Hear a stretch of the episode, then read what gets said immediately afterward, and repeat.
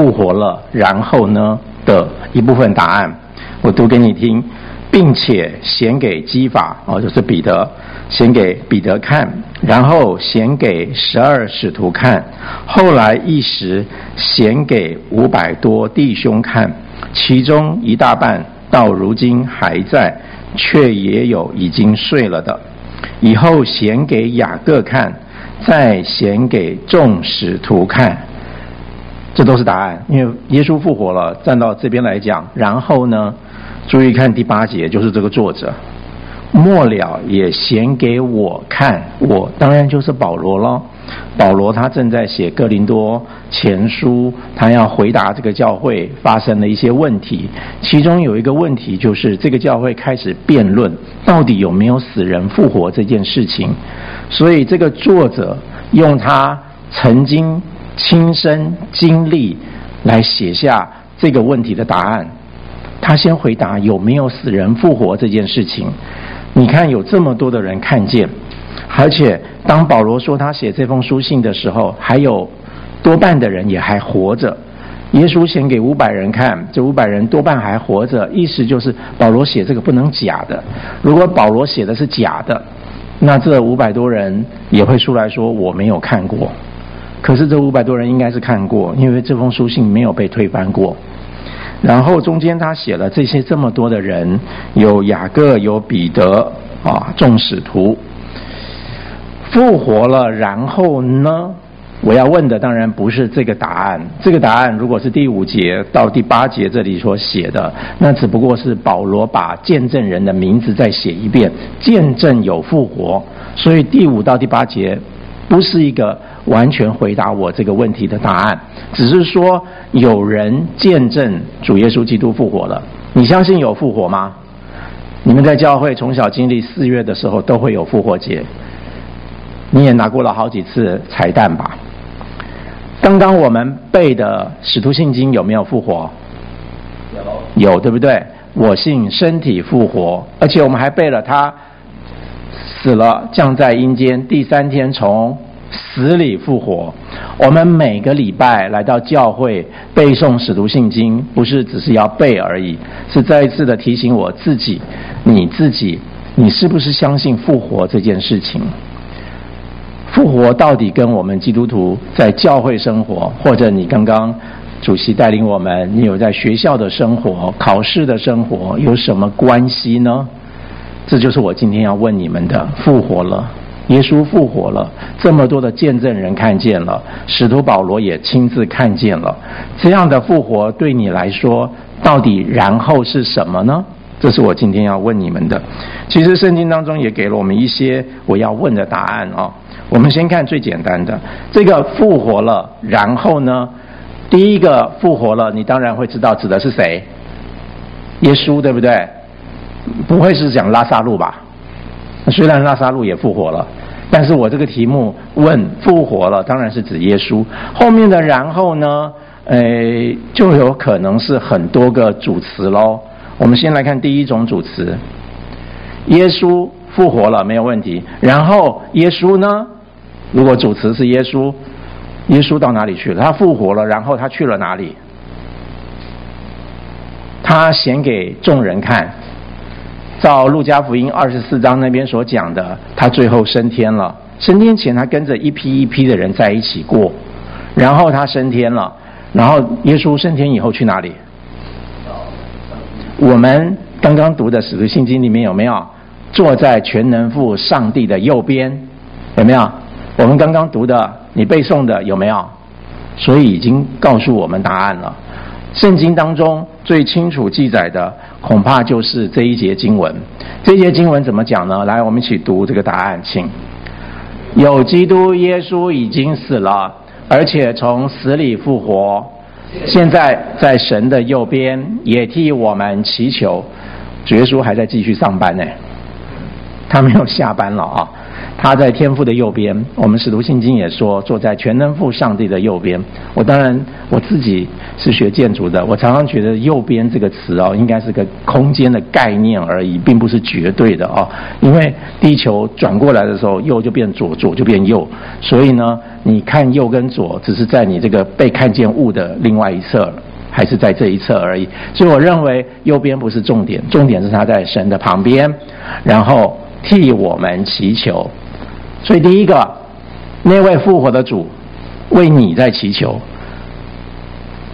你的名字在他的祈求的名单里面，你不要小看这件事情。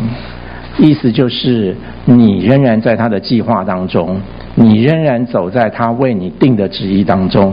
你的故事线跟你现在在座全部旁边的人的故事线交错在这个时空当中，在这里交汇着。但是你们的生命故事线在离开这里之后，每个人还要在每个人的故事线继续发展。耶稣基督为你的故事线，为你的计划，一直不断的在祈祷。他复活，他在做这件事情，他不是没有事了。另外还有一段圣经，来我们一起读，请。凡借，请请读，我我这边看不见啊，你们读。到神面前的人常活着替他们祈求，所以希伯来书七章二十五节这里又再一次强调了啊。虽然我们对他作者是谁不知道，但是呢，他又再一次强调主耶稣基督为我们祈求，所以表示他是延续的。他的生命没有停止，他是肉身停止了，但是在他灵的部分，他是继续活着，而且继续工作，继续按照上帝的旨意为我们祈求。如果他不复活，他没有办法做这件事。如果他真的只被死给困住了，他是不可能做这件事的。所以，第一个我们要问的问题：耶稣复活了，然后耶稣呢？啊，如果主词是耶稣，你就可以知道他在圣经当中告诉我们，他在天父的旁边继续为我们守望。守望祷告真的太重要了。最近教会经历了呃建堂过程当中不断的提到，也许你们不知道这是什么事，但是这是一件重要的事，就是修法的事。过去教会，你们还有为教会祷告建堂的事，记不记得教会曾经想要去买旁边的土地？你们也听到这件事，对不对？所以我们有一年的时间不断祷告，求上帝把旁边邻居的土地跟房子卖给我们，因为它是一块不能发展的地。对那四个邻居来讲，信友堂只要一盖起来，它就被。基督长老教会和我们信友堂所夹着，它是一块永远没有发展的土地了。我们也觉得他们邻居这样太可怜了，所以他那个房子已经六十年了，实在是很危险、很老旧，应该要改建。但是如果我们盖起来了，它就没有改建的机会了。他就不可能再盖出更好的房子了，所以我们不断跟这四个邻居说：“卖给我们吧，我们把整合成一个大土地。新友堂的设计也比较完整，那他们可以拿到钱之后，可以到外面去买更好的新房子。那这些老人家似乎年纪都很大哦，最年轻的都已经八十岁以上了。”所以呢，我们告诉他，你们都没有电梯，我们用比行情更好的价格给你们买进来之后，你们去买外面的新房子。呃，我们在过程当中，大家一直祷告，一直祷告，一直祷告，后来四楼、三楼、二楼陆续都答应卖给新友堂。但是就是一楼啊，一楼有他的困难，他不想卖，所以我们没有办法。所以有一段时间，我们的祷告是希望上帝给我们这个大的土地啊，那但是神不许。记不记得保罗传道的时候，也有神的灵不许，他就必须要转向，对不对？好，同样的，我们这样祷告的时候，上帝不许，上帝没有给我们，我们大基地没有了，我们就回到小基地，对不对？在第五支影片，你还记得吗？哦哦，那个抢房子变小了，对不对？好，可是变小的时候，在我学建筑的人知道，基地变小之后，我们最大的挑战就是院落限制，就是我们的房子要退缩的。如果我们有大的基地的话，我们不怕退缩，因为土地够大。好，但是基地变小，也就是现在的信友堂拆掉那块基地的话，就变小了。那你还要受到新法规的限制。就算海沙有奖励，但是你还是要受限制。所以我们开始祷告，开始祷告，希望能够改变这件事情。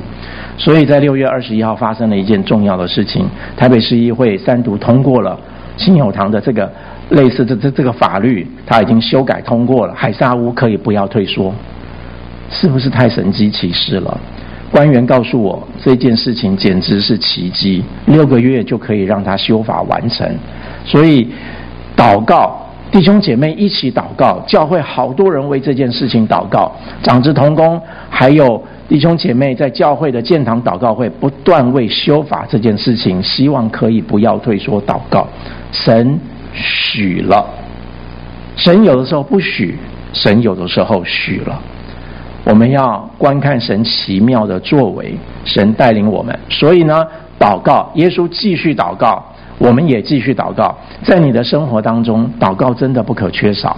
无论刚刚主席带领我们，领会带领我们，我们在生活光景当中，有的时候会疏忽了、颓废了、软弱了，不想祷告了。可是。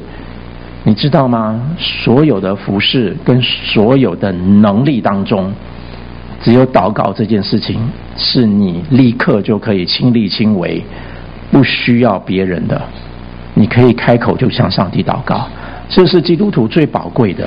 我们不用再像旧约透过祭司，我们不用像别的宗教要来到他们的神明面前，透过他们的神职工作者来帮我们跟上帝他们的神说话，但是我们却有一个权柄，奉耶稣基督的名。你知道，当你这个印章盖下去的时候，上帝一定听诶，他必须要听诶，因为这是他开出来的支票。你们亲近我，我就亲近你们，有没有？所以不论什么时候，再大的困难，这是我，我是国中二年级信主的。我国中二年级信主的时候，大概也像你们中间有人的年纪一样。国中二年级的我是一个孤儿，无父无母，所以呢，我认识教会的哥哥带我到教会，从那天开始我就没有离开过教会了，因为我在这里找到爱。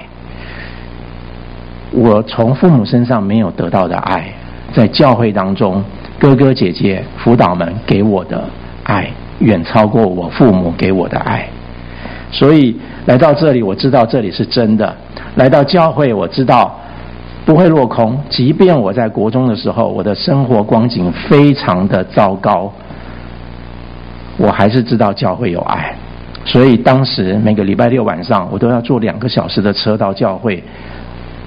因为那个时候没有什么好的工具，就是只有等公车，那个公车又少，路线又偏僻，所以我还是甘之如饴。因为我知道那里有爱，我可以在一到五当中，在学校的杀戮战场，因为那全部都在升学的压力之下，很可怕的。你没有真正的朋友，连老师都是用分数在看你的，所以每次到礼拜六。真是我喘一口气，我很高兴每个礼拜六可以到团契里面去，坐再久的公车我都愿意，我都会在团契撑到最晚最晚最晚的那一班公车，我再去等，才要离开教会。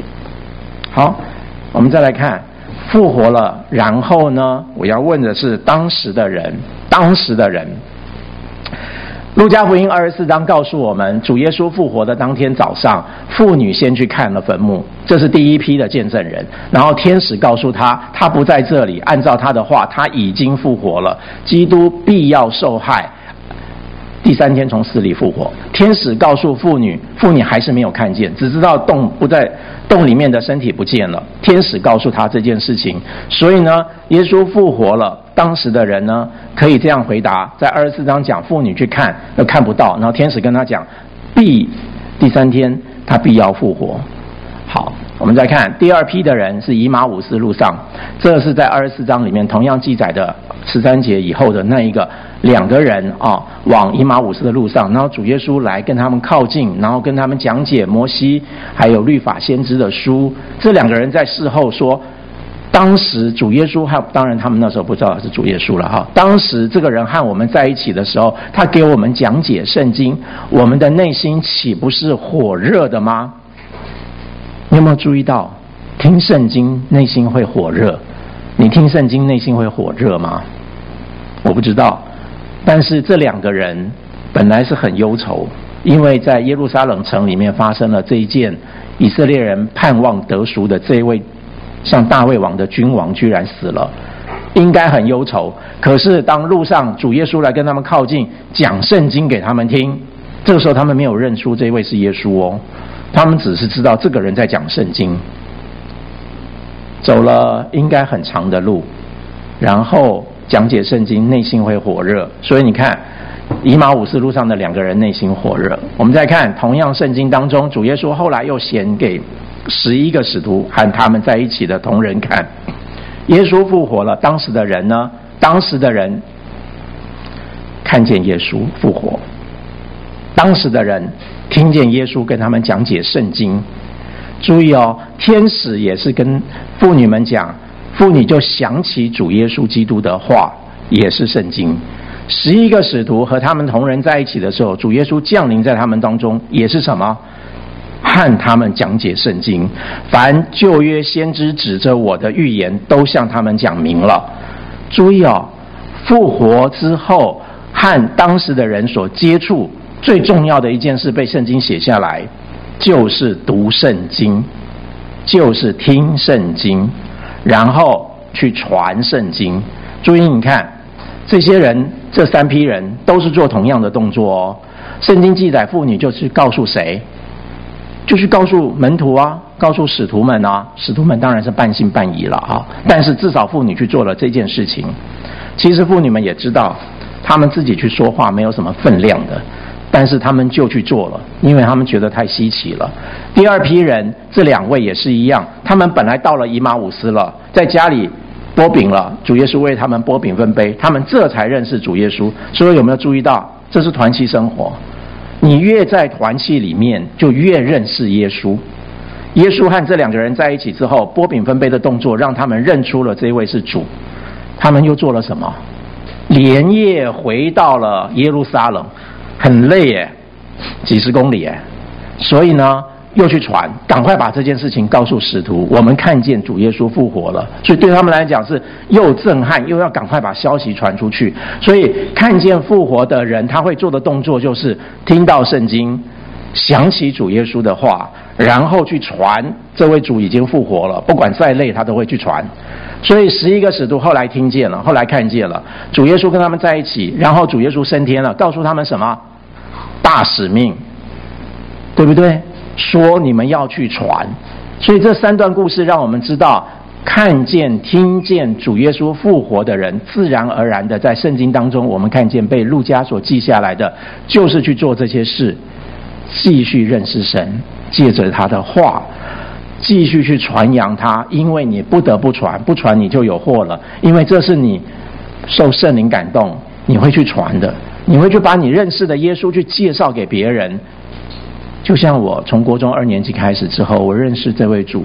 第一，我不会再离开教会，因为这里有爱。第二，这位主对我的生命太重要了，无论如何都要服侍神，服侍人。我在教会的生活就是这样的写照。只要有人找我侍奉，只要我能力、时间没有冲突到，我所谓的冲突是两个服侍，我只能选一个。我这意思是这个，所以呢，我都会答应。日子如何，力量就如何。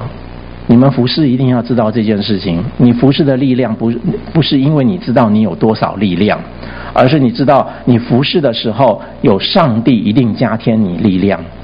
你不能衡量你有多少力量，你有多少恩赐才答应要不要接这个服侍。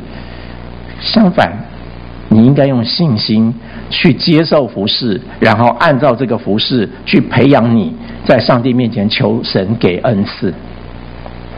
再来，我们来看下一个，耶稣复活了。这时候主词换成作者好了。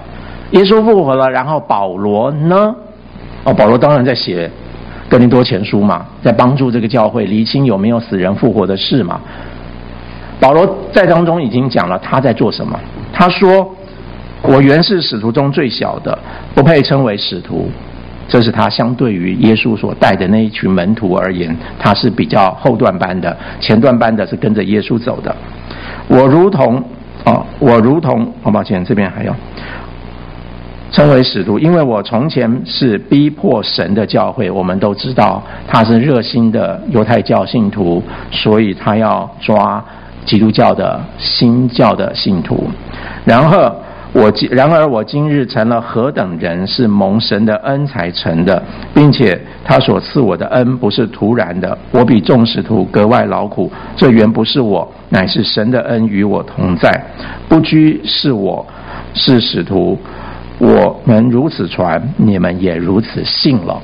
所以呢，保罗遇见复活的主，我们知道，我们都称保罗非常的伟大，因为他开创了在第一世纪这个按照神圣灵降临之后，整个教会的建立是由他来把教会该怎么建立所带出来的。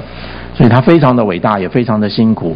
如果你知道他在整个希腊半岛上面，从北边腓立比一直到南边的哥林多雅典，你就知道他有多辛苦。那条路全部都是石头，全部都是石头哦。古代罗马开出来的一条石头路哦，呃，车子还可以走，人走起来真的很辛苦。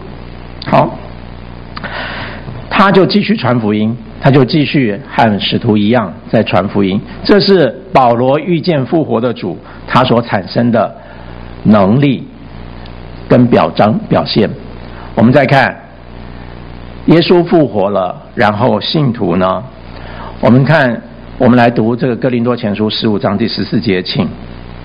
若基督没有复活，我们所传的便是枉然，你们所信的也是枉然。当时和保罗一样，是只要是主的门徒，当时还在的这些人，继续传扬，继续传扬，像约翰一样继续传扬。所以呢，他们所传的，知道不是突然，因为不会传一个让人信的是枉然的。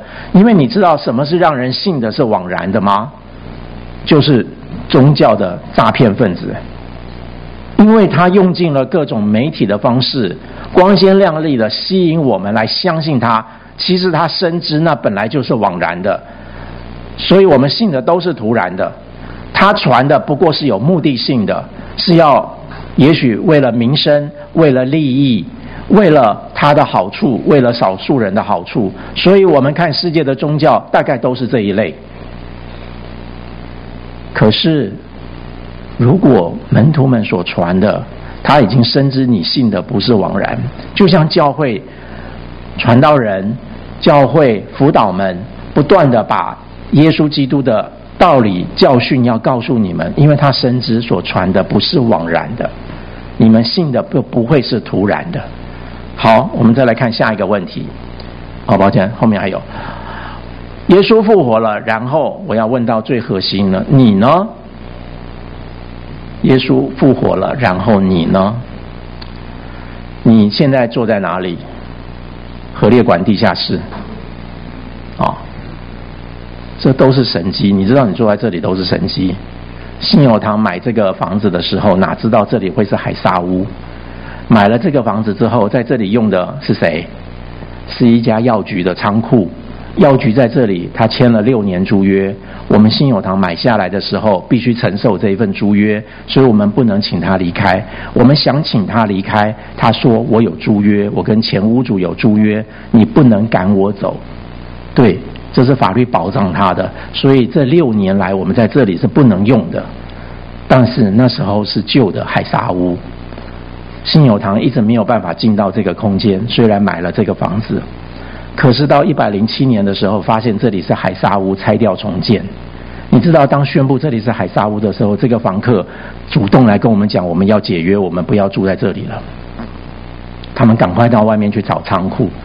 感谢神，我们信友堂被神保守了，不是吗？如果我们信友堂像现在这样装潢的漂漂亮亮的，然后我们来这里用了，然后被宣布是海沙屋，然后呢，要拆掉哎。所以你看到的眼睛所有看到的装潢全部要拆光光，房子就没有了，要搬出去。所以上帝的作为太奇妙。当教会的牧长们决定买这个房子的时候，觉得两百八十平的房子很棒很好，又很便宜，买了就可以用。结果没有想到房客不肯搬呢，我们就只好容让他继续了吧。所以这五六年来，我们都没有办法用这个房子。等到发现是海沙的时候，拆掉重建，三年后我们回来了，就是现在的核列馆。那你们又知道核列馆这个海沙屋，它就是走在旧法规，它没有退缩哎。也因为如此，我们看见它没有退缩，我们就跟政府争取，为什么以前的旧法规可以不要退缩？新法规反而海沙屋要退缩，所以我们请政府再重新修法。政府真的修法了。这一连串，你会不会觉得上帝是那位自有拥有，他手上拥有最精密计算的电脑，来铺成全世界每一条生命的生命线、故事线，不会不会弄错的。即便我们看来不合我们的意，有一些灾难的发生。几年过年呃之前，泰鲁格号的事件死了那么多的人，我们看起来很悲伤，看起来很难过。如果我们认识的人在里面，我们会更受不了。可是你要相信，上帝所写的故事一定不会错。他在铺陈这些故事的时候。这些生命影响生命的故事要继续再发生，因此我们学到一个功课：不要用你认识的道理来决定它就是上帝的道理，这是非常危险的，因为我们太有限了。不要用认认用你的知道来以为这就是你所认识的神。我们必须非常谦卑小心的在圣经当中用圣灵给你的感动一点点。一点点、一点点的来认识这位神，所以不要用你以为的知道当做你全部就是知道了。复活了，然后你呢？基督复活最大的见证是教会的建立与传承。使徒保罗做了我刚刚讲最重要的事情之一，就是建立了教会。这是圣灵。降临之后，在我们当中，我们自然就圣灵的工作，我们被连结起来了。所以，二十个世纪以来，人们按照神的计划，在教会当中继续传扬它。虽然教会产生了好多种形态，但是那还是教会。教会就是奉主耶稣基督的名被招聚、被聚集的一群人，奉他的名聚会，传他的信息，然后继续领人归主。这就是教会。好，所以我要问你，那你打算如何过教会生活呢？复活的主吸引了你，复活的主让你在教会当中有，其实你可以坐在这里。真的，我要告诉你们，我国中二年级的时候坐在团契当中，我就知道我有救了。在学校当中，无父无母是会被排挤的。在学校当中，也许你们现在不会，在我当时的情况是被排挤的非常严重。因为当时的老师跟家长要有一些互动，那我根本没有家长，所以呢，在过程当中是比较辛苦的。我还记得我在学校的时候，我根本没有便当这件事情，因为我没有爸爸妈妈，我哪来的便当呢？所以我在班上是一个特异的分子。哦，好，可是我当我来到教会，真的是不一样。教会的哥哥姐姐们。无私的爱我，关心我，然后我才有了一股动力要去念书啊！好，你如何过教会生活？我要鼓励你们继续的认识他。在我这一周信友灵修当中，我分享了这首诗歌，这首诗歌叫做《在你一生中最重要的事是认识主》。第二节说，在你一生中最重要的事是爱慕主；第三节说，在你一生中最重要的事是服侍主。这是你生命的三部曲。第一部曲，你一定要让上帝来找到你。你这一步你已经做到了，上帝找到你了。这一步不是你能做的，这一步是要上帝主动做。他拣选你，他找到你，耶稣认识你，你才有办法认识他。第一部曲你已经有了，第二部曲呢？更多的读经，更多的祷告，更多的参与教会，你会更多的领略认识他，然后你会爱慕他。他为什么这么爱我们？你要去探索他，你就会越知道。就像你的父母亲为什么这么爱你，你会去探索，你会去理解，然后有一天像你像我这么老的时候，你就会知道，像我现在面对我的孙子跟孙女，那种爱根本就是自然的。好，你越爱他，你就会发现，当你爱这个人的时候，你会服侍，你会用尽你一切所有的来使得他喜悦。你在教会生活当中用这三部曲。这三部曲不是一有了就永远有哦，你要这三个会跳来跳去的，在每一个事件当中，你要知道你要用怎么样的方式去面对它。当一个事件发生的时候，你才发现你还不够认识主；当一个事件发生的时候，你会发觉我可以为了主，我可以饶恕别人，我可以爱别人，我可以更多的摆下我自己，放下我自己，我去。成全别人，我去成就别人，也许那个时候你就是在爱慕主的过程。主耶稣都这样做了。主耶稣复活，他没有去找比拉多算账。如果是现在导演写剧本的话，现在最精彩的要写这一段。主耶稣复活应该去找比拉多，而且呢，先去找一下比拉多的太太，说：“你当天为什么不坚持叫你老公改变主意呢？”作者没有这样做。我们的上帝是作者，他没有这样做，他就是让主耶稣继续去做。主耶稣按照天父旨意差来，他已经死了，他复活了，然后他要把大好的信息要我们去传。所以，我们可以想一想，你在教会当中，你遇见这位复活的主了吗？你知道他复活了，然后你会什么？请。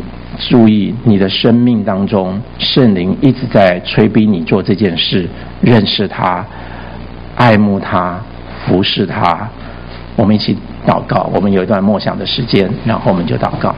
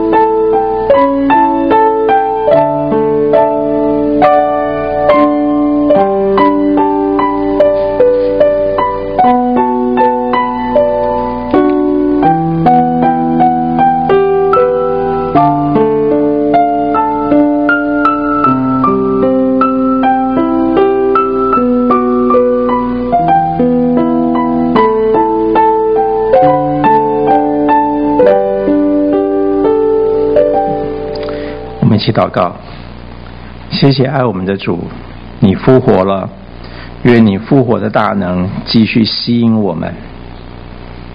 主啊，我们知道人生有两种，一种是顺服你的声音，这样我们就有喜乐的人生；一种是违背你的声音，这样我们所得到的就是痛苦人生。愿主帮助我们，永远记得。即便在任何的委屈、困难、受伤当中，我们仍然要顺服你的声音，因为知道那最终将是喜乐的。祷告奉靠耶稣基督的圣名，阿门。时间交还给主席。